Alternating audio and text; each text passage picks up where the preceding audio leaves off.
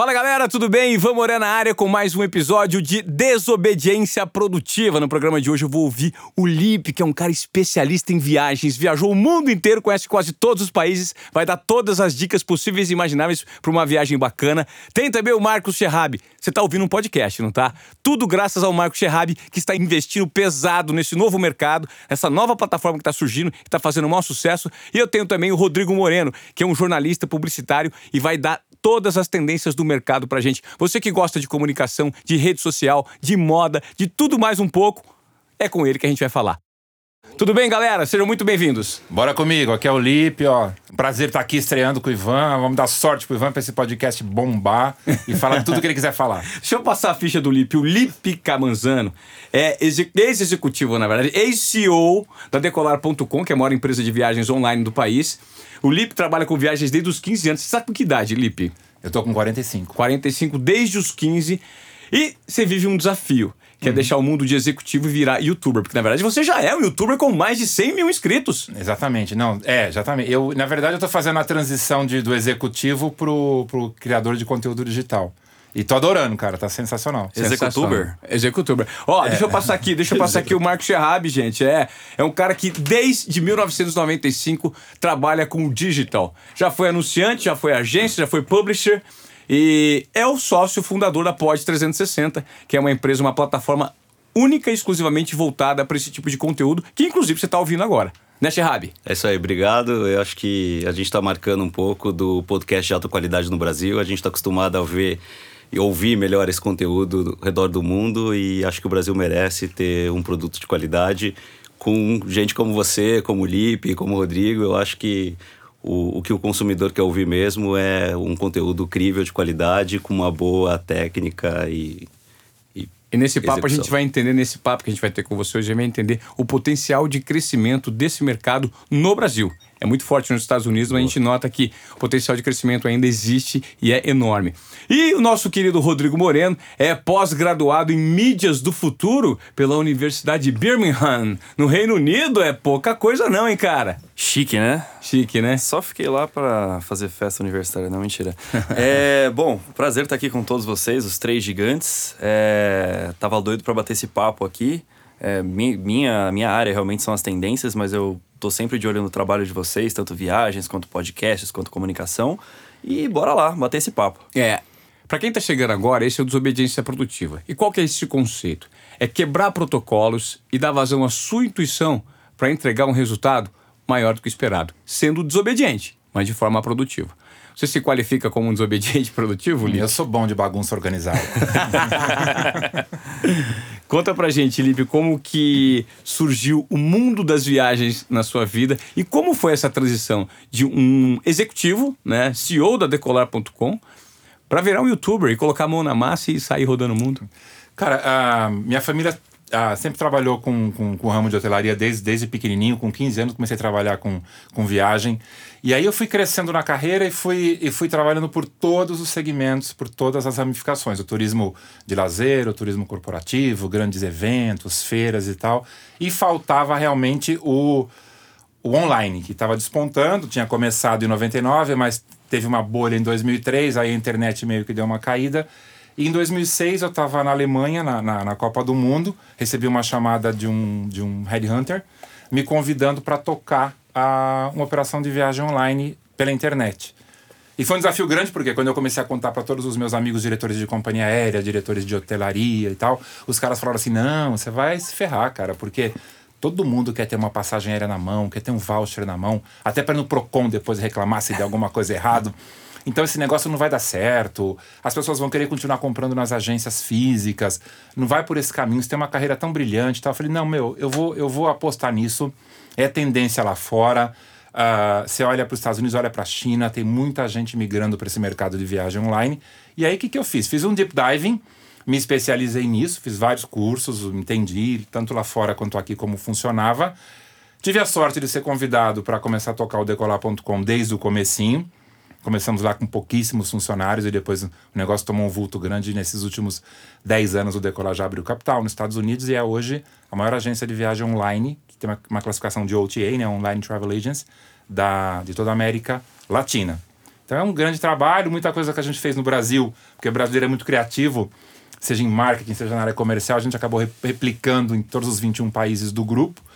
E aí eu estava nessa operação grande, quando a operação ah, foi para IPO, eu decidi sair porque até porque todo mundo estava saindo, porque tem, tem toda uma gestão nova que entra nesse momento. a acordo... IPO, para quem não sabe, é abertura é, na Bolsa de Valores, né? Isso, lá nos Estados Unidos. Então tem todo um processo que quando a empresa vai para a IPO, os co-founders todos e quem tem a participação na empresa deixa a empresa e entram executivos de outras indústrias, uh, até para não haver dumping de mercado, essas coisas todas. E aí eu fui fazer durante um ano uma consultoria digital para a CVC, ajudando a CVC na digitalização das lojas, no próprio site da CVC.com, do Submarino Viagens, que a CVC tinha acabado de comprar. Fiquei lá um ano e pouquinho.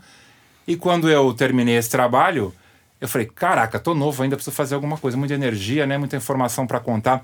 E uma coisa que me incomodava sempre foi as pessoas ah, sabem que tem ferramenta online para comprar tudo, mas as pessoas não lidam bem com as ferramentas online. E as pessoas não entendem, porque são monstrinhos vivos que a gente atualiza todo dia. As empresas estão colocando aí 50 milhões de dólares, 100 milhões de dólares para atualizar plataformas todo ano. E as pessoas não percebem que tem milhares de filtros, como você usa, qual que é o pulo do gato para comprar uma passagem, para comprar um Assusta hotel. Assusta um pouquinho ainda e a ferramenta não é usada de uma forma assertiva. Tem gente chegando agora, tem gente que ainda tem medo de colocar o cartão de crédito, que já é uma coisa antiga para muita gente. Tem gente que... Ah, que quer falar com alguém porque está indo para um lugar que precisa de informação e, e, enfim, não vai se resolver ali pela internet. E tem gente que faz toda a pesquisa e depois vai ainda comprando uma agência de rua porque quer ter ali o fio do bigode da pessoa que foi. Então, assim, tem todo tipo de consumidor. Aí eu pensei, a gente investe tanto em tecnologia, estou aí nesses 10 anos trabalhando a full em e-commerce. Caramba, uh, eu vou sair de trás dessa mesa e vou entrar na frente da câmera e vou começar a contar para as pessoas como as pessoas têm que fazer para fazer um bom negócio para viajar. E aí comecei a criar tutoriais de, ensinando as pessoas como comprar as viagens, literalmente, e quais são os pulos do gato, como, por exemplo, você navegar com um browser anônimo, porque o robô te marca ali, vai sempre te dar uma tarifa mais ou menos. Mas depois eu vou falar no meu canal, quando a gente estrear aqui, tem bastante coisa de conteúdo de viagem. E aí eu criei, também a, a muitas viagens. Então o que, que eu faço? Eu vejo muito, eu me incomodava muito viajando sempre o mundo todo, vendo os brasileiros dando cabeçada lá fora, sabe? Comprando comprando coisa errada, na fila errada, chegar no restaurante e não conseguir comer, porque você chegar em Paris, por exemplo, com duas crianças pequenas, você quer comer na calçada, o cara vai falar que tá lotado, o cara não quer criança comendo ali, o cara, agora você faz a reserva pelo, ah. pelo, pelo aplicativo, o cara vai chegar lá e vai estar de um sorriso para você com a porta aberta, assim. Olha só. Detalhes tão pequenos que, que a gente vê, ou o cara fica sete horas para ver a Mona Lisa, que era o tamanho de um papel A4, quando o cara pode fazer... no Louvre, é. É, eu falo, meu, vem cá que eu vou te mostrar o que você faz com as outras sete horas em Paris. E outro, o Louvre é um mundo, você é um, é um baita programa de índice, você passear Exatamente. lá, pra, né? Precisa... dependendo do dia que você vai. É, os caras falam que precisa 100 dias para ver o Louvre inteiro. Sim. Né? Então o cara chega lá e fica tipo uma barata tonta, não sabe o que fazer. Então, inclusive eu tô agora com, com um programa sobre Paris, justamente falando um pouco disso sobre Louvre. E na verdade, eu nas viagens eu gosto de fazer coisa prática, eu não gosto muito de fazer lifestyle, eu gosto de dizer uh, quanto custa para ir, onde é melhor ficar, melhor época do ano para ir, onde é melhor para comer, o que comprar, o que não comprar, melhor conversão da moeda, se vale a pena levar qual moeda, enfim. Todas essas dicas práticas em 10, 15 minutos, eu dou uma desvendada no destino, mas assim, é uma eu gosto de fazer a conexão do produto com o consumidor não é sobre mim o, o produto, o conteúdo, é sobre o, o, o, conteúdo realmente que é relevante, que eu acho que tem mais resiliência esse tipo de conteúdo a médio prazo. Como que a gente acha, te acha no YouTube? Eu já te assisto, mas passa para o público que está Então, no YouTube, Lip Travel Show, L-I-P-E Travel Show, e no Instagram também, arroba Lip Travel Show. E em breve aqui no podcast, vai chamar o quê? Lipcast? Lip Travelcast, sei lá. O Shihab precisa inventar o um nome ainda. O Marcos Shihab que está com a gente aqui, que é um dos sócios fundadores da Pós 360, e é um cara que desde 1995 trabalha justamente com o que você está falando, né? As pessoas ainda se assustam um pouco com a ferramenta internet. Exato. E com os processos que podem ser facilitados por meio da internet. E o Shihab trabalha desde 95 com o digital. Eu queria que você falasse dessa evolução né, do digital de lá para cá, das implementações que você fez nesse meio para várias empresas e o que, que significa o futuro do podcast. Legal. Não, o que eu acho bacana é que na hora que você vê um pouco da evolução, 95 é, a gente não tinha Google, a gente não tinha nenhum portal. Para ter uma ideia, o primeiro portal no Brasil nasceu em 98, se eu não me engano. Depois, Google nasceu acho que 99, 2000, alguma coisa assim. E o que é interessante é que o banner era um banner sem clique. E hoje em dia você imagina o que, que é ter um banner na internet sem clique. Hoje você está trabalhando com banner que você consegue taguear o usuário, enriquecer o dado através desse cookie pool e entender qual é o perfil do cara, por onde ele viajou e oferecer para ele Exatamente. uma oferta, um produto que é adequado para o perfil dele e não necessariamente para o perfil daquela oferta. Então, se aquela pessoa tem um poder aquisitivo maior, você pode apresentar um preço mais caro do que uma pessoa com um poder aquisitivo menor. Mas eu acho que o que está no meio de tudo isso é a evolução da usabilidade. Na hora que a gente está falando em 95, eu me lembro que a conexão era discada. Aquele som do modem modulando era uma coisa, sabe? É o som da tecnologia chegando na casa das pessoas, era Que um negócio loucura, né? fascinante. Eu t- sempre trabalhei com digital, então automaticamente toda casa que eu ia, eu era a pessoa que tinha que consertar o computador, até eu explicar que digital e computador eram coisas bem diferentes. Mas na hora que você olha a interação das pessoas, vou dar um exemplo simples. Em 95 estavam os internet bankings nascendo, basicamente. Eu participei do projeto do lançamento dos internet banks. E o Unibanco, por exemplo, ele teve que vender computador. Ele inventou um computador com uma parceria com a IBM que chamava Micro 30 Horas, para que as pessoas pudessem ter computador em casa e, consequentemente, através do Windows 95 na época, conseguirem acessar a internet, porque a pessoa não tinha nenhum device para poder fazer. A mesma coisa ter antena de celular, as pessoas não terem aparelho. Então você imagina um banco ter fazer uma campanha para vender um device para que as pessoas através do computador conseguissem eh, transacionar e conhecer os benefícios. Claro que por trás de toda a digitalização estava a redução de, de erros de processo, automatização de uma série de é, de funções que, que são corriqueiras. Imagina num processo de um banco, por exemplo, o que é um caminhão passando numa agência, carregando uma série de malotes por uma central de madrugada, onde uma equipe gigantesca faz todo o trabalho de digitalização desse material de madrugada para que no dia seguinte volte para a agência o documento.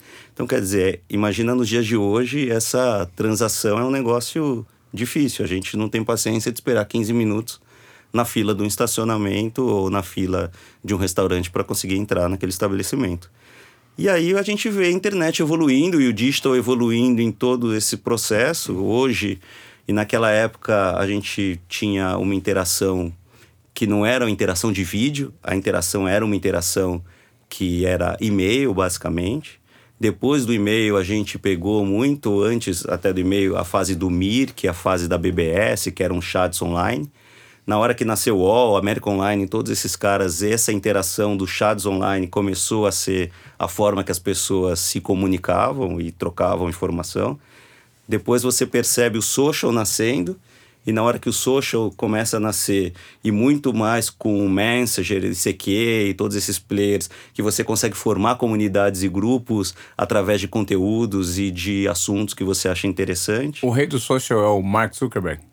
Eu não sei se ele é o rei do social. Acho que financeiramente, sem dúvida, ele é. Ele né? é, né? A gente tem que ver se Mas o rei é o que é um tem a negócio, o majestade. social não surgiu com ele, mas ele foi o cara que deu um pá, um upgrade na parada toda com o lançamento do Facebook, você acredita? Eu acho que é o. Acho que o rei do social é o usuário. E o pai do social é o Orkut. Eu ia falar do Ah, Orkut é o agora, Orkut, eu falei sim. assim. E o vô é o ICQ, né? Se for falar O vô assim. ICQ. o ICQ. É. Mas o que, o que eu acho que é bem interessante é que na hora que você vê que a infraestrutura evolui para permitir com que você troque vídeos através de comunidades e nascer um YouTube, e nascer um Facebook, e nascer é, situações de vídeo que você consegue estar em outro lugar, imagina isso, você consegue estar aqui visualizando o que está acontecendo 360 graus, igual que a gente está aqui Numa câmerinha. câmera 360, você consegue estar numa viagem, num Exatamente. lugar que você nunca imaginou que você pudesse ter. Não, quem imaginaria que, a trans, que o conteúdo estaria na mão do, do consumidor, né? Do, do usuário. Exato. Antigamente, quem Exato. detinha o conteúdo eram as, eram as TVs, era o cinema e tudo, né? Hoje em dia, não. As, as agências, hoje o usuário, qualquer usuário cria conteúdo, né? Isso é fantástico. É uma democratização do conteúdo Exatamente, absurda, né? totalmente. E o usuário quer o conteúdo do usuário, porque é o conteúdo puro, é o conteúdo limpo, não é um conteúdo contaminado por uma narrativa tendenciosa para vender um produto. E a geração é de perce- bloco, né? E aí, exatamente. eu, quero, eu quero até exatamente. puxar o, o Rodrigo Moreno para essa discussão que é publicitário, domina muito é, todas as tendências de comunicação é, contemporâneas. Queria que você desse seu parecer sobre isso, sobre esse tipo de revolução que a gente está vivenciando nos meios de comunicação. Olha, todas as tendências eu não vou dizer que eu domino, mas vamos lá. Algumas, né? Algumas, né? Tô brincando. Seguinte, é, o que a gente observa muito do que o Shihab acabou comentando é realmente essa tendência, esse shift né, de controle das empresas e marcas para os próprios usuários. E o que a gente acaba observando é que esse é o futuro e sempre será, e as únicas coisas que mudam são as mídias, os meios. A gente está falando em podcast agora, mas eu não sei o que, que vai ser o podcast daqui a 50 anos. É, a gente não tem como fugir da realidade que é o conteúdo produzido pelo usuário. É, a gente tem algumas marcas já que estão se apropriando em relação, é, já estão se apropriando desse tipo de coisa. Inclusive é a minha área de atuação hoje em dia. É, eu atuo com branding exclusiva, quase que exclusivamente porque todos nós viramos marcas. É, eu sou com, tão marca quanto a, a Latam é marca, você é tão marca quanto o Facebook é uma marca, e quanto mais cedo a gente perceber isso, melhor a gente vai conseguir desenvolver nosso trabalho. É, nós estamos passando por um processo de fortalecimento das marcas pessoais, né? E talvez essa percepção é, minha, é a minha percepção recente. Eu, como parte da geração X, trabalhei meu sonho de vida era trabalhar numa emissora como a TV Globo. Era um, um espectador assíduo do Globo Esporte, do esporte espetacular. Sempre gostei dos produtos. Falei assim, pô, meu sonho é trabalhar numa empresa como essa e apresentar um programa desse. Uhum. Então, assim, foram 20 anos dentro da casa da TV Globo. Só que todo uma, uma, uma, um sonho colocado em prática, eu consegui atingir esse sonho. E depois que eu saí, eu comecei a notar que hoje todo o know-how que eu vinculo uma empresa, eu estou vinculando a empresa e quem absorve a maior parte desses valores que eu gero acaba sendo a empresa. Sim. Então dá para você fazer um produto fora, fortalecendo a sua marca com o seu conteúdo, porque um smartphone se transformou numa emissora de TV. É engraçado você ter falado isso, porque esse é um, uma mudança de pensamento que ocorreu muito é, da sua geração para a minha geração e que está mudando para a geração que vem depois da minha. É... Você chamou ele de velho só pra eu entender? só um pouquinho, só um pouquinho, mas é, eu tô. tô Só os cabelos grisalhos, liberdade, é, criatividade cabelo... É- artística. É. Ele é um millennial. É, mi... Não, millennial, millennial, millennial, millennial. De espírito. Ele é um millennial. Ele é, millennial de 24 a 45, você ainda é millennial. Não! Na trave! Na trave. Não, imagina. É existe essa mudança até de pensamento. É engraçado você ter falado isso. E eu compartilhei por muito tempo de uma dor que foi. dor, entre aspas, claro. Mas que foi não saber. Eu não tinha um grande sonho de trabalho. Eu não quero trabalhar na empresa X, na empresa Y, na empresa Z. Eu não sabia o que eu queria por muito tempo, até depois da faculdade. É... Porque, ainda mais no meu caso, da minha geração, que ela nasceu um pouco no off, mas pegou o começo do on não como a geração de agora que já nasce no on. E, e, e, o que, que, é isso? Porque eu nasci e cresci com o conteúdo vindo da marca. Só que de repente eu minha adolescência é, e o começo da faculdade mudou para o consumidor. Então eu produzo conteúdo, eu consumo conteúdo. E isso mexeu muito comigo é, nesse sentido também. E eu acho que isso influencia muito é, em como pessoas da minha idade e as próximas gerações estão enxergando o mercado de trabalho, estão enxergando o futuro e até mesmo hábitos de consumo que essas pessoas têm. E é exatamente essa reinvenção que o Lip tem, tem enfrentado, né, exatamente, né, Lip? É. é. você veio de uma empresa enorme, for, ajudou é. a formatar um processo e gigante. Foi difícil porque ninguém acreditava no produto por ser um produto full online, né? Todo mundo achava que o consumidor ainda queria um produto misto, híbrido ou um produto, ou esse seria só um nicho de mercado e se transformou no principal Sim. graças a, a, a, eu e uma equipe grande ter acreditado, ter sido resiliente nesse aspecto. E agora eu, depois de 10 anos criando toda, toda, essa, toda essa plataforma, eu acredito que agora é hora de falar com o consumidor. Pegar toda a experiência que eu tive, tanto de tecnologia, quanto de viagem, quanto de vida, e me aproximar das pessoas, para as pessoas que eu, que eu ajudei a começar. Eu tinha um orgulho muito grande que um, um ano a Gol chegou para mim e falou assim: Nossa, nós esse ano conseguimos colocar 8 milhões de pessoas pela primeira vez num avião. E a metade disso é graças a você. Então, assim, é uma coisa Caramba. muito gostosa, né, de, de você ouvir. E, E agora fala, pô, essas pessoas todas estão aí, continuam viajando, mas estão fazendo cagada pra caralho, então deixa eu dar uma. Deixa eu, deixa eu dar, um, dar uns toques, ajudar. E é uma fase nova. Eu acho que eu vou ficar agora aqui 10 anos fazendo isso, que eu tô adorando.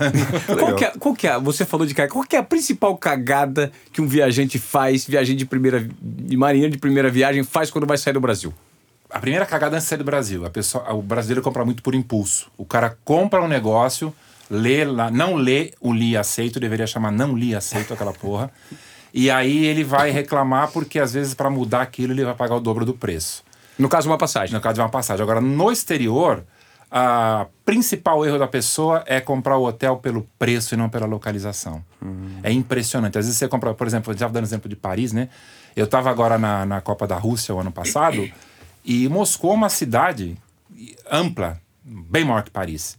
E tem distâncias, tudo bem que tem metrô bom pra caramba, mas tem distâncias de duas horas de metrô até, até a Praça Vermelha.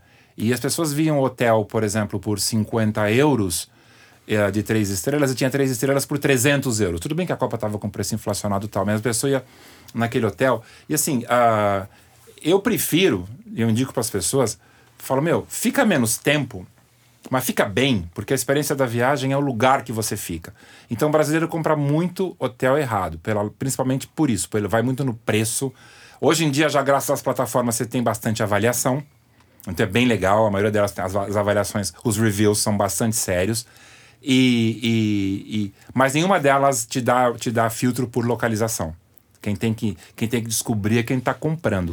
Eu acho fundamental, por exemplo, você vai para Nova York, você fala, eu quero ficar no Sorro esse ano. É uma viagem diferente do que eu quero ficar no Upper East Side.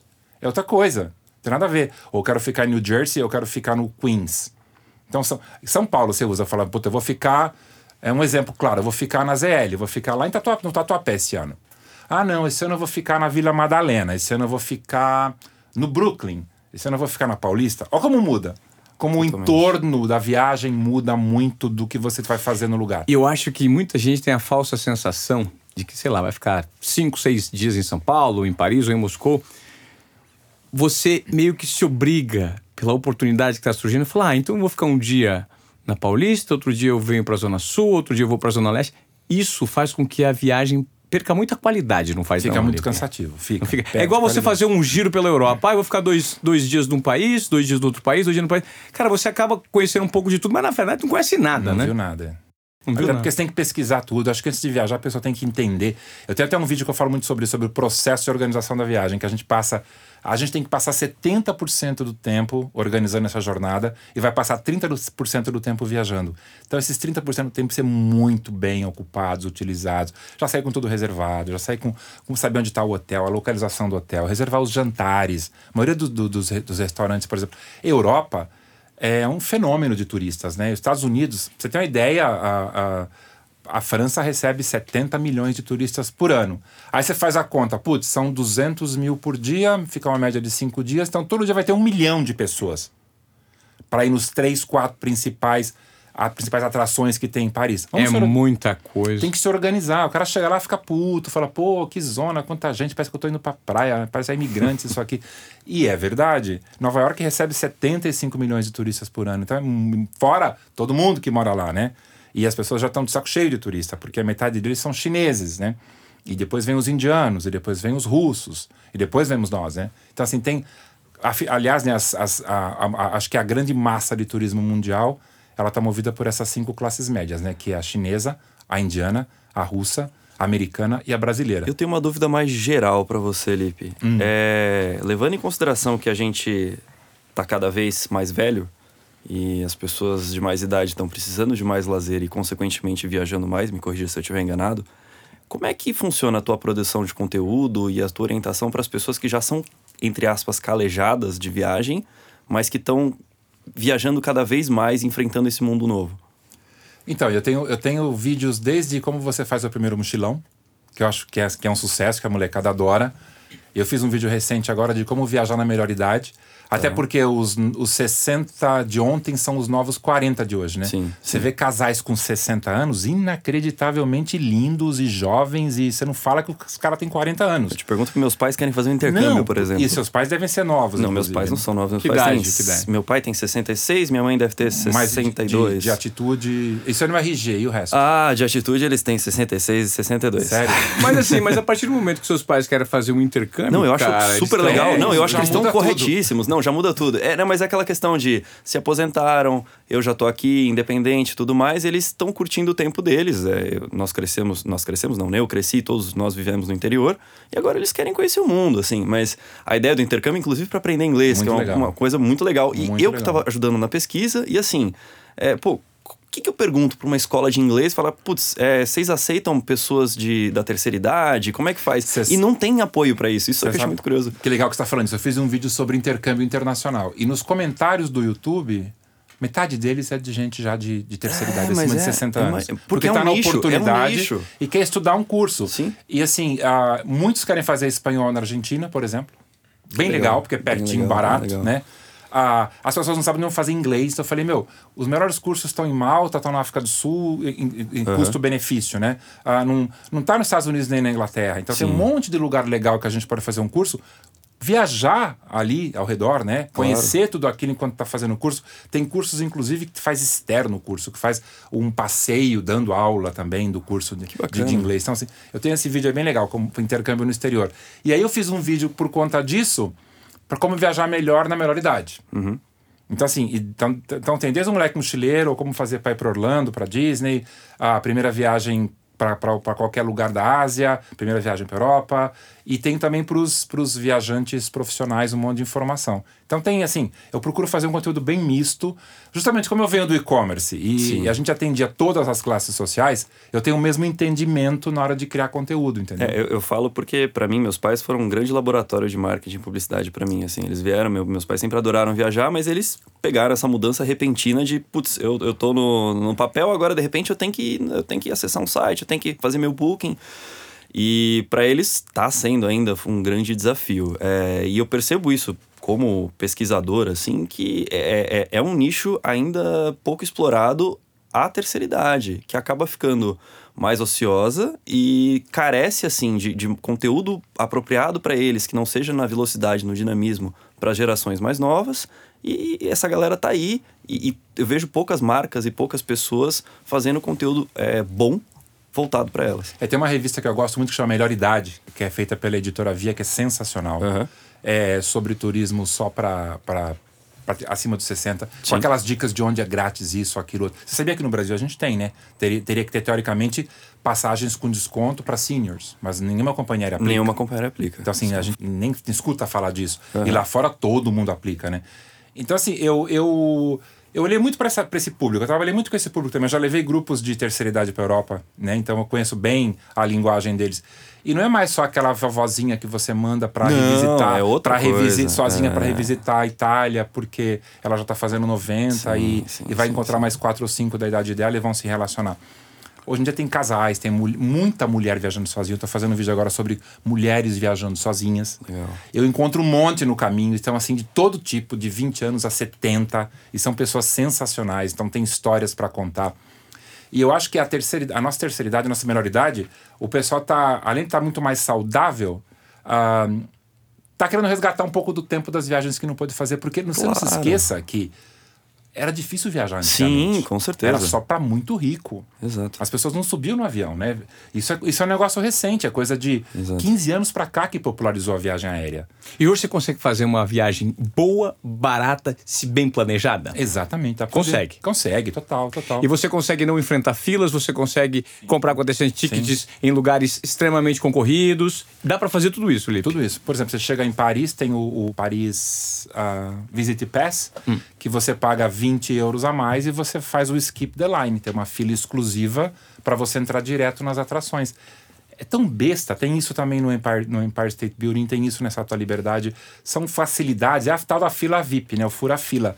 Que se você não fala, a pessoa tá gastando, tá investindo 2, 3 mil dólares numa viagem, fala assim, meu, gasta vintão a mais e vai fazer esse passeio com qualidade, todo mundo faz. Só que as pessoas não têm essa informação.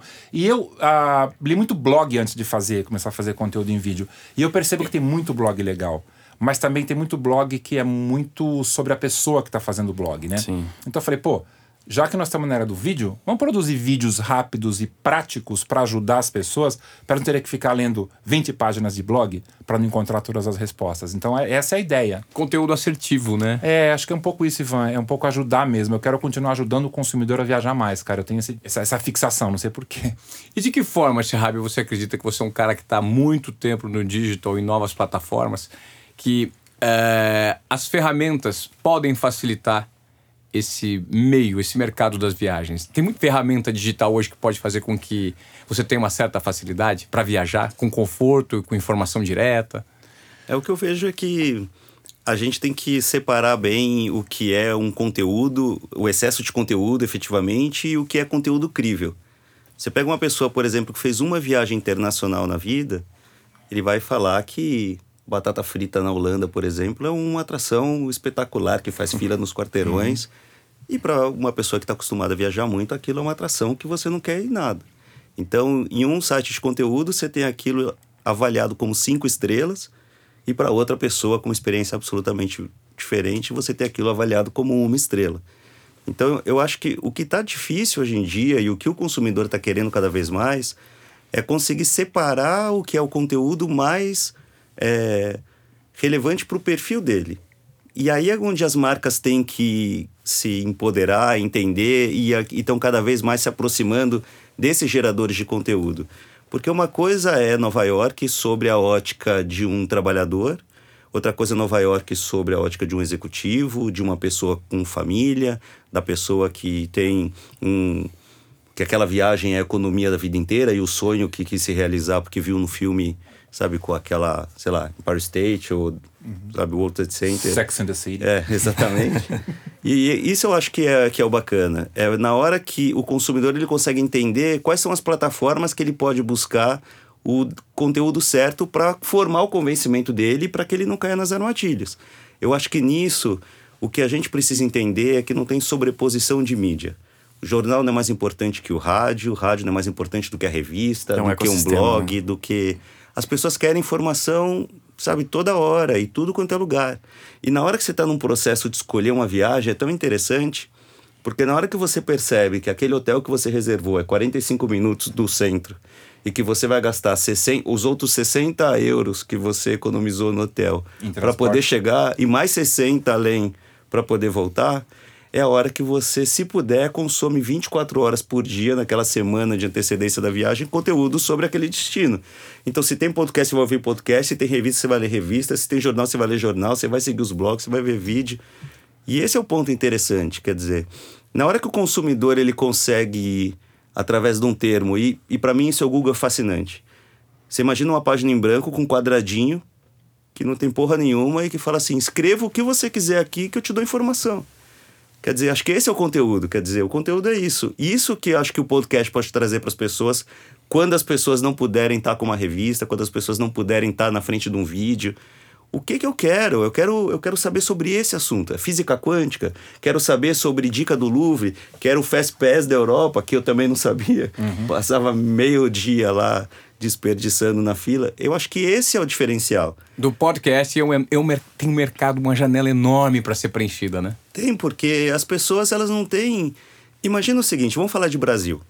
A gente está falando de quase 10% das pessoas ter um, um certo grau de deficiência, principalmente visual.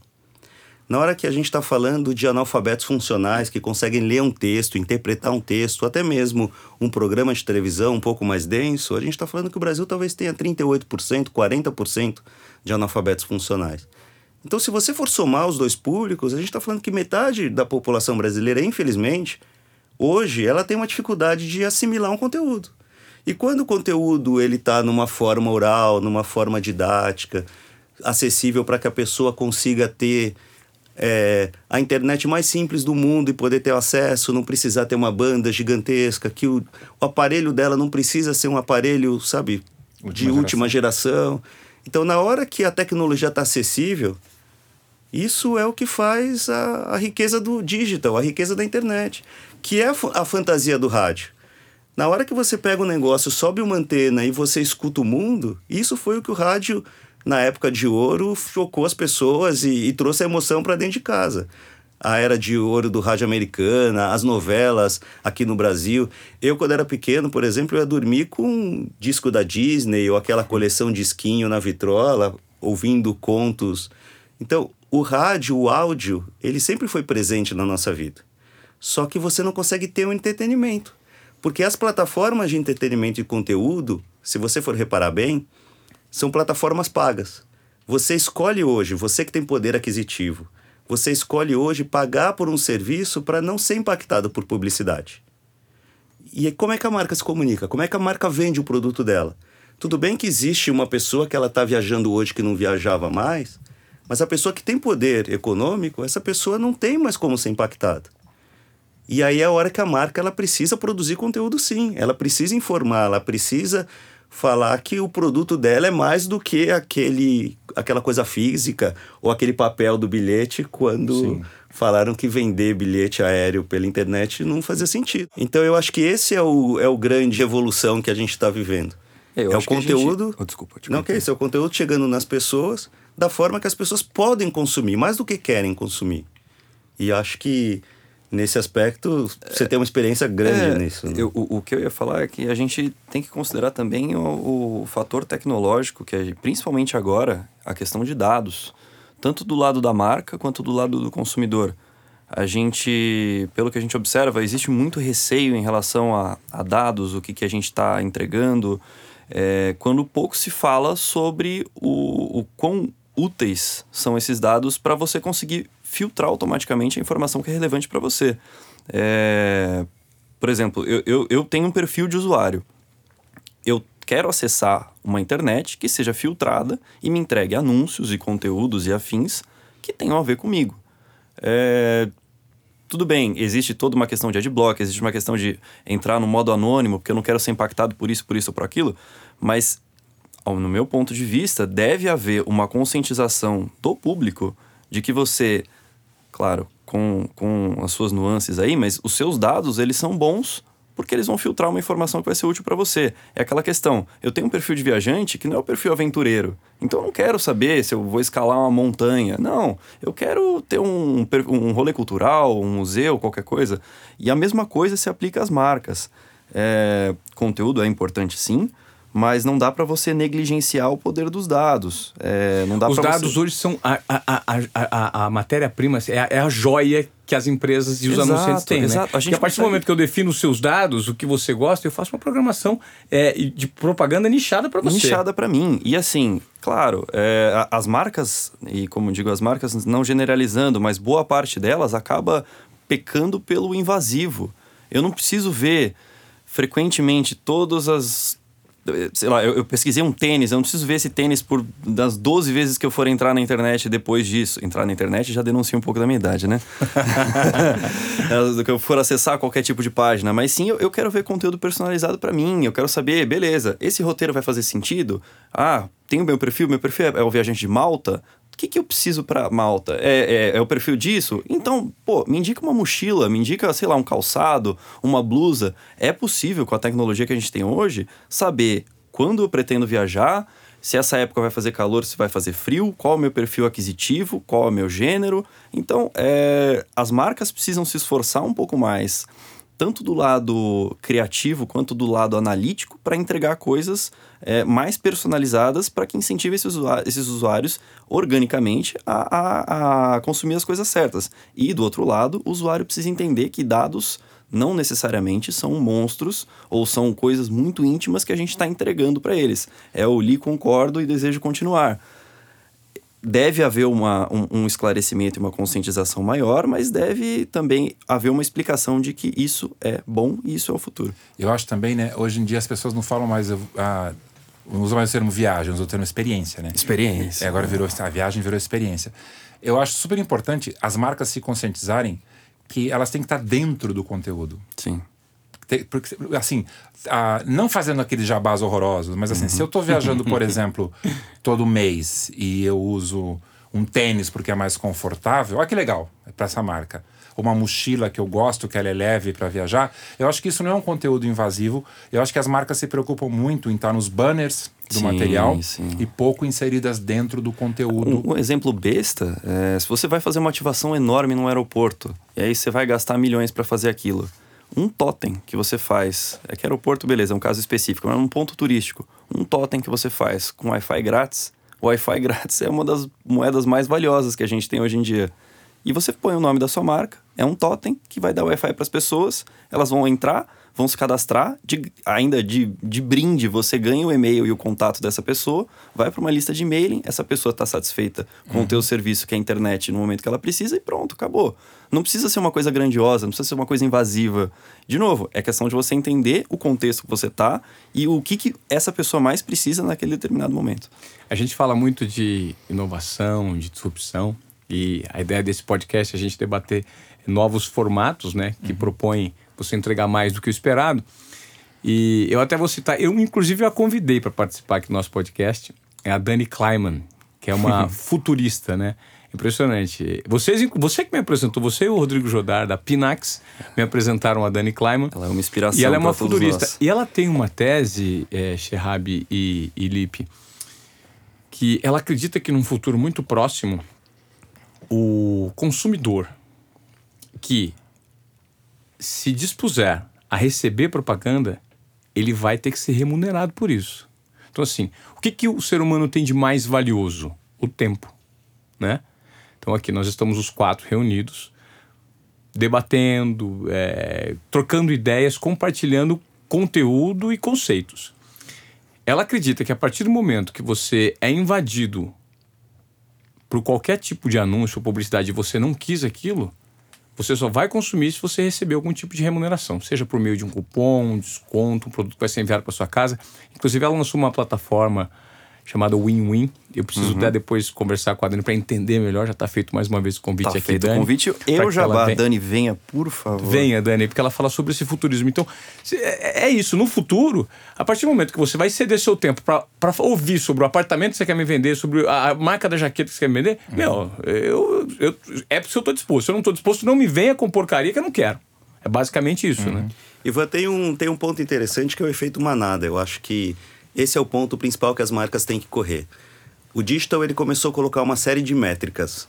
E aí você conseguia medir o que você não conseguia medir em nenhuma outra mídia. Quer dizer, o tempo de resposta, quantas pessoas estavam impactadas, qual era a frequência da comunicação, funil. quantas pessoas funil. Faixa então, etária. Você tinha uma infinidade de dados.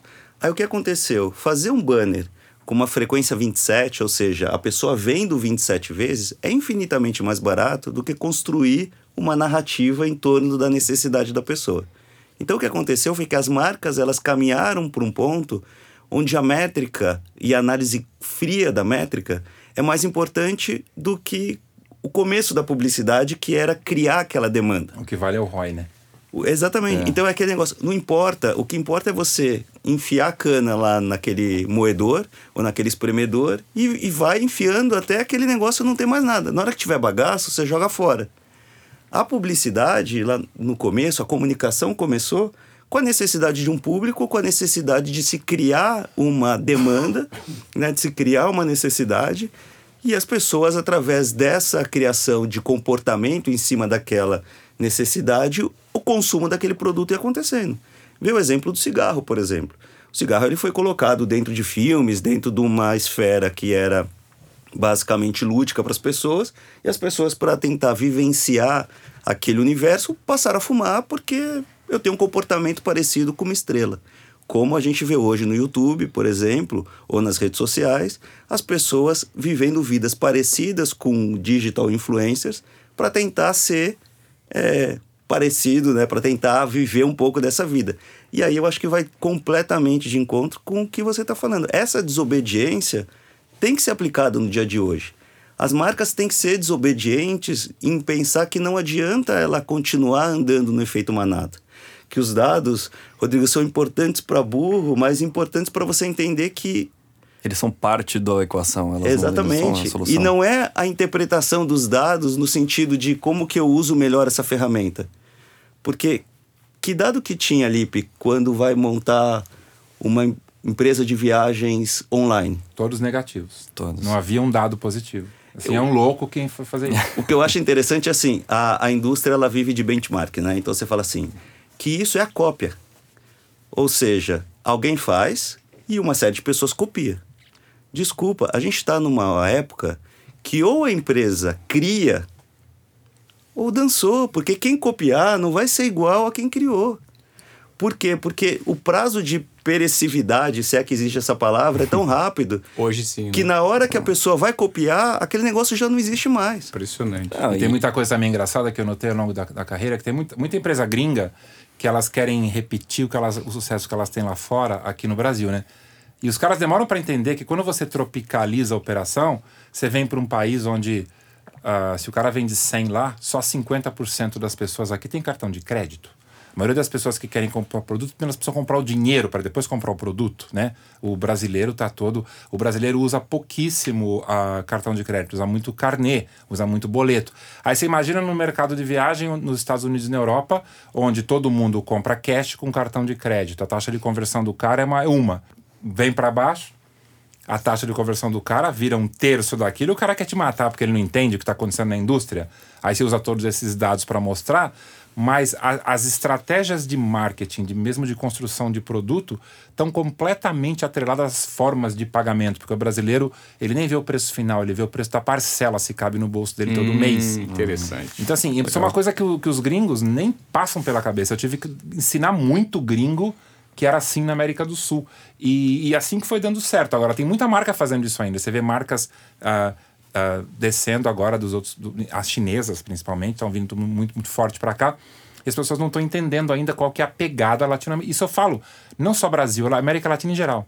América Latina como um todo é um continente que funciona por parcela. Interessante. É impressionante.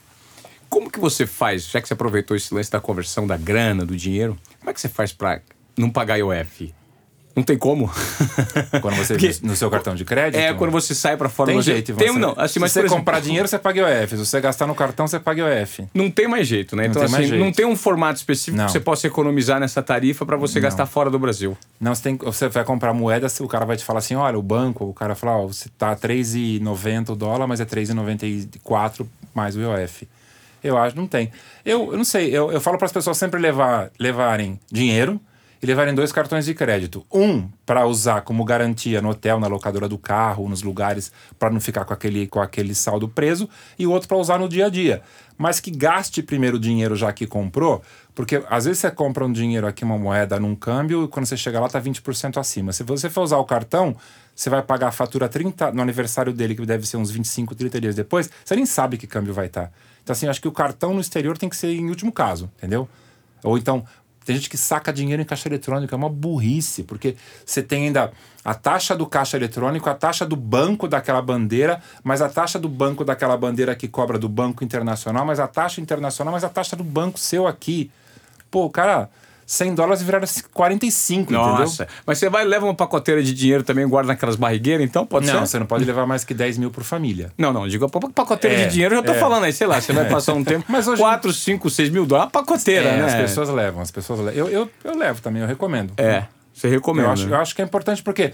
E eu acho que quem vai viajar sempre tem que lembrar o seguinte: sempre que está chegando perto dos períodos de férias, há há uma tendência grande das moedas subirem, né? Então, sei lá, você vai viajar em julho, começa a comprar dinheiro em fevereiro, março, que é baixa temporada. Vai viajar em dezembro, começa a comprar em agosto, setembro. Vai guardando, entendeu? E você vai fazendo, vai equilibrando também de acordo com o câmbio, né? Você não Exatamente. gasta tanto, Exatamente. não fica refém do câmbio, né? Exatamente. Lipe, de que forma então você acredita que você é um desobediente e produtivo fazendo aquilo que você faz e quebrando todos os protocolos, trabalhando com a sua intuição e conseguindo entregar um produto diferenciado para o seu público? Cara, eu acho que amor no que você faz, criatividade e não ter medo de errar.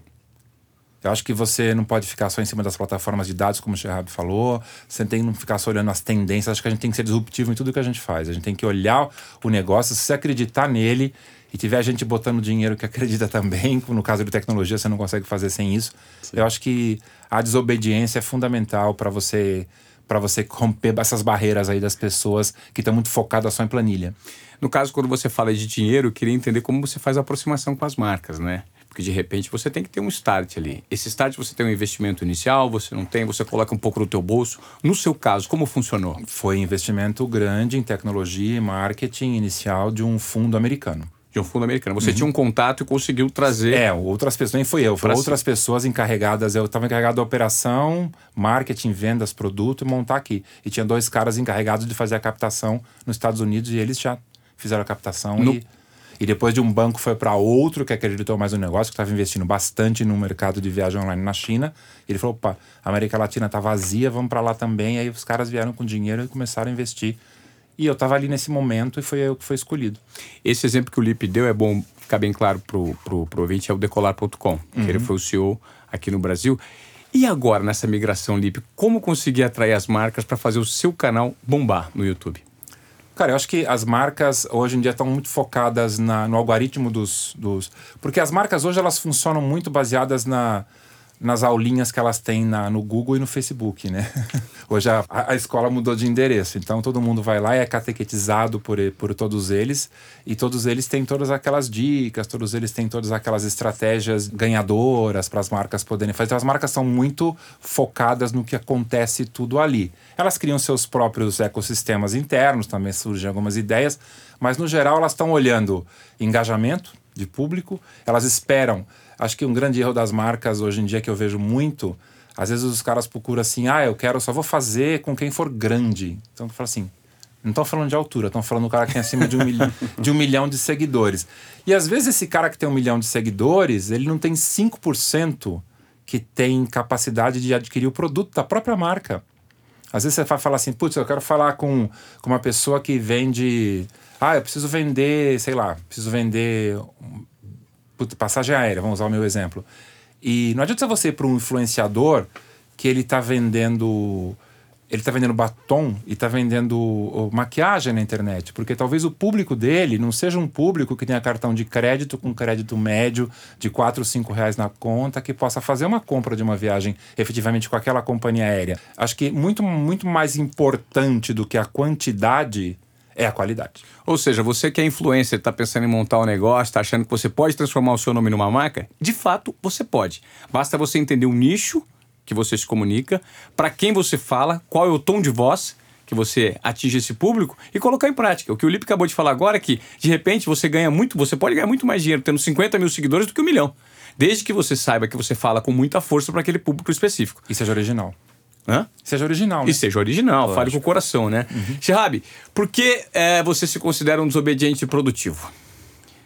Acho que primeiro pelo que a gente está vivendo aqui, né? Eu acho que. eu sempre gostei de, de inovar, eu sempre gostei de estar um pouco na frente do que as coisas estavam acontecendo. Eu sou uma pessoa que. Maria vai com as outras é um negócio que sempre me incomodou. E acho que quando você tem esse perfil, você tem que dar cara para bater, você tem que ter a capacidade de errar e assumir o erro. Eu acho que não existe caminho certo, não existe, sabe, uma apostila para seguir. Eu tenho um pensamento pessoal que é tudo que está escrito já é velho, porque alguém escreveu. E eu acho que o, segredo é pensar. É... Esses dias eu estava ouvindo por que, que o avião chamava 14 bis. Será que existiu primeiro bis, segundo bis, terceiro bis, quarto bis. para chegar ao décimo quarto. Então, no final das contas, eu acho que é tentativa e erro. Eu acho que é observação, se juntar com gente boa, quer dizer, ter o ouvido aberto para ouvir opiniões contrárias do que a sua, não ser dono da verdade e enfiar a mão na massa. Errou, beleza, constrói de novo. Eu acho que a gente tem que ter uma cultura, e o brasileiro principalmente tem que ter uma cultura de errar, de se permitir errar. Ninguém é perfeito. Quantas vezes aquela demissão no emprego te ensina mais do que qualquer coisa, aquela reprovação, sabe, numa, numa escola, numa faculdade te ensina mais do que qualquer coisa, sabe, uma decepção amorosa. Então, sei lá, os, os tropeços ensinam muito mais do que os acertos, né? Então eu acho que. E, e, nós estamos passando por um processo de um colapso uma civilização, né? A gente chegou no nível de crescimento que tem que ter uma ruptura. Essa ruptura acho que chegou com o digital. É, recentemente eu fiz um curso numa escola chamada Perestroika, aliás, indico super, cara, que pessoal é, assim que olha para frente, que tenta entender, eles já estão um passo adiante, estão tentando entender o que, que vem depois da geração Z, né? Porque segundo eles sempre antes do tsunami vem um recuo para vir aquela onda muito forte. E um dado que me chamou muita atenção é que em, 2030, é, em 1935, as 500 maiores empresas do mundo tinham 75 anos de existência. Em 2011, as 500 maiores empresas do mundo tinham, em média, 15 anos de existência. E a perspectiva é que em 2030, as 500 maiores empresas do mundo tenham apenas dois anos de existência. Ou seja, os meus filhos vão trabalhar em empresas que não, ainda, ainda não existem, fazendo, executando é, é, funções que ainda também não existem. Então a gente está passando por esse processo de transformação tão profundo e de tanta revisão que ninguém sabe o que é o certo daqui seis meses. E essa experimentação, essa desobediência que você se propõe a colocar em prática, de repente pode te levar para um caminho mais assertivo. É, é, um, é um dado. Ivan, tem um dado que esse foi, para mim, o principal dado. Foi feita uma pesquisa com, se eu não me engano, 3 mil CEOs internacionais e 73% achava que a inovação viria do seu competidor direto. Então, uma companhia aérea monitorava outra companhia aérea porque acreditava que a inovação viria de outra companhia aérea. E a gente percebe no dia a dia que a inovação vem de um player fora, é um outsider, quer dizer. E esse acho que é o maior exemplo. A gente está acostumado a olhar quem é igual a gente. Se a gente olhar quem é diferente, a gente cresce. De repente a inovação vem do consumidor, não é, é mesmo? Porque é ele que está querendo ser atendido e como não inventaram nada, ele vai lá e inventa. Né? É. Eu queria saber de você, garoto formado em Birmingham, no Reino Unido. Rodrigo Moreno, por que você se considera um desobediente produtivo? Cara, é... pegando um pouco da deixa do Shehab, para mim é a observação de lugares em que eu não estou inserido ou não deveria estar. Explico. Eu sou fanático por grupos de Facebook dos mais absurdos possíveis. E dá, um, destaco... dá um exemplo aí pra gente. Por exemplo, eu tô no Amantes do Crochê, que são só velhinhas que gostam muito de crochê. Tá brincando. E eu tô no Motoboys Entregadores São Paulo. Parece zoeira, tem muita zoeira. Mas nesses dois grupos eu consegui entender. Adão tinha umbigo? Hã? Adão tinha umbigo? Não sei. Eu consegui entender é, qual é o hábito de qual é o perfil, como se comportam as pessoas de terceira idade na internet, principalmente essas senhoras. E elas, inclusive, criaram um meme entre elas, uma tendência que era você crochetar coisas aleatórias. Começou com uma bolacha cream cracker. Elas crochetavam a bolacha cream cracker, postavam, a outra vinha, postava, viralizou entre elas. Um que ecossistema legal, ali. Cara. Os motoboys entregadores São Paulo. Dá para entender, a partir deles, a partir do que eles dizem, é um grupo bem grande esse. É, como, como é a percepção deles em relação aos novos aplicativos e novas empresas é, de transporte e entrega. É, James, é, Log. É, eu, eu totalmente voyeurista ali. Eu fico observando, esses são só dois exemplos. É, recomendo, não precisa ser tão esquisito assim que nem eu fui, mas Fórum Econômico Mundial, para mim, é uma bíblia que eu acompanho diariamente, porque se a gente tem esses dados que a gente está trabalhando agora, são só porque o Fórum Econômico Mundial acontece todo ano e faz pesquisas que vão ditar as tendências daqui para frente. E desobediência produtiva para mim é isso, é você se colocar como um observador em cantos que você não estaria se você estivesse lá como um visitante. É isso. Eu espero que tenha sido bacana, que a gente tenha levantado conceitos que, de repente, faça você, ouvinte, refletir fazer uma nova viagem, de repente montar um podcast, ou até mesmo ficar de olho aí em novas comunidades que podem, de certa forma, te agregar alguma coisa do ponto de vista pessoal, até mesmo é, profissional. Enfim, porque a comunicação está aí, o negócio está muito perto, basta acessar. Então eu gostaria de agradecer a sua presença, Lipe. Maravilhoso o seu canal, tenho acompanhado. Qual foi o lugar mais maluco que você já viajou? Obrigado. Mais maluco? É. Cara, eu acho que foi pra Rússia. É mesmo? Adorei é a Rússia. Achei a Rússia tão maluca e tão gostosa. É? Que é apaixonado. E a coisa que eu mais gostei é que eu achei o russo muito parecido com a gente. Você jura? É mesmo? Muito louco. Que vocês precisam ir para entender. É muito louco. Ele é o brasileiro do. do Ele é o brasileiro do, dos polos. Dos é o brasileiro. Nós somos, nós somos o, o, o povo da, da, das praias, ah, eu acho das que, massas. Toda vez que você vai para um lugar que o alfabeto não é o seu, né? Por exemplo, o alfabeto cirílico é muito maluco, né? Então, ir para um lugar que o alfabeto é cirílico e ter que ficar nesse lugar 10, 15 dias é uma viagem maluca. Então, recomendo muito para as pessoas. Eu acho que viagem é o seguinte, né? Assim, só para terminar, agradecer pelo seu convite, que é maravilhoso. Mas as pessoas precisam pensar o seguinte: toda vez que você faz uma viagem, você precisa se despedir de todos os seus preconceitos, de toda a construção ideológica que você teve e embarcar de cabeça, seja no mundo islâmico, seja no mundo católico, protestante. As pessoas acabam definindo muito o que elas querem ver de acordo com o que aquele país tem de história. Então, e, e acho que isso é um grande engano. A gente precisa mergulhar, entender tudo. É lindo o islamismo, tem as suas partes ruins, é lindo o catolicismo, é lindo, o, enfim, tudo. Ah, os formatos políticos diferentes, o, um, um, você vai para a China, você vê, você vê que é um país fechado, mas você, você vai para a Coreia do Norte, é outro país mega fechado. A China é fechada, mas tem muita coisa aberta também, é, né? É, Demais. A, a, China, se, se alguém está olhando para tecnologia, eu recomendo olhar primeiro para a China e depois olhar para os Estados Unidos, por exemplo. Né? A gente que trabalha nessa área aqui de tecnologia e marketing, está tudo aconte muito acontecendo na China antes do, do, que nos Estados Unidos. A China em breve vai estar tá aí despontada. Então eu acho que a viagem maluca a gente acaba pessoalmente achando quando ela é maluca, né? Às vezes uma viagem maluca pode ser para Campos do Jordão, porque aconteceu uma coisa maluca. Mas lugar maluco tá cheio. Mas assim, os mais malucos são realmente quando muda o alfabeto. É, e viajar é vida, cara. E uhum. o cara que trabalha com viagem vai viver até os 150 anos. Lipe, parabéns. Se Deus pelo... quiser. Obrigado, Ivan. Parabéns pelo seu canal, parabéns pela sua iniciativa. E é muito legal ter um cara prestando serviço como você, de uma maneira tão assertiva, facilitando a vida de pessoas que curtem viajar. Prazer enorme, Marcos Scherrabi, o cara da Pod 360. Podcast vai bombar daqui pra frente, não vai não? O nosso já tá bombando, tomara que bombe. E tem muito assunto para ser debatido, né, cara? Tem muito, eu quero agradecer, Ivan, Lipe, Rodrigo. Eu acho que é, o que a gente está vivendo aqui é um pouco do começo de uma nova era, e essa nova era a gente tem que aproveitar. E não é só nova era porque daqui a pouco vê o podcast do Lipe, aproveitando e fazendo aqui um Muito pouco do legal. Mas é uma nova era porque você tem uma pessoa na principal emissora de televisão do país, com uma visibilidade gigantesca, que tem um universo de empregabilidade em outras emissoras e vira e fala: Quer saber o que é desobediência? Eu vou seguir um caminho diferente. Quem que é esse cara? Palmas É verdade. Imagina, gente, imagina. Eu tô me arriscando em novos formatos, porque assim, é, o, o lance é dar o frio na barriga, descobrir novos formatos, procurar novas tendências para entender de que forma eu posso ser útil numa sociedade em transformação a todo momento, né? O legal é que você agora vai ser o benchmark, porque quem que já fez isso?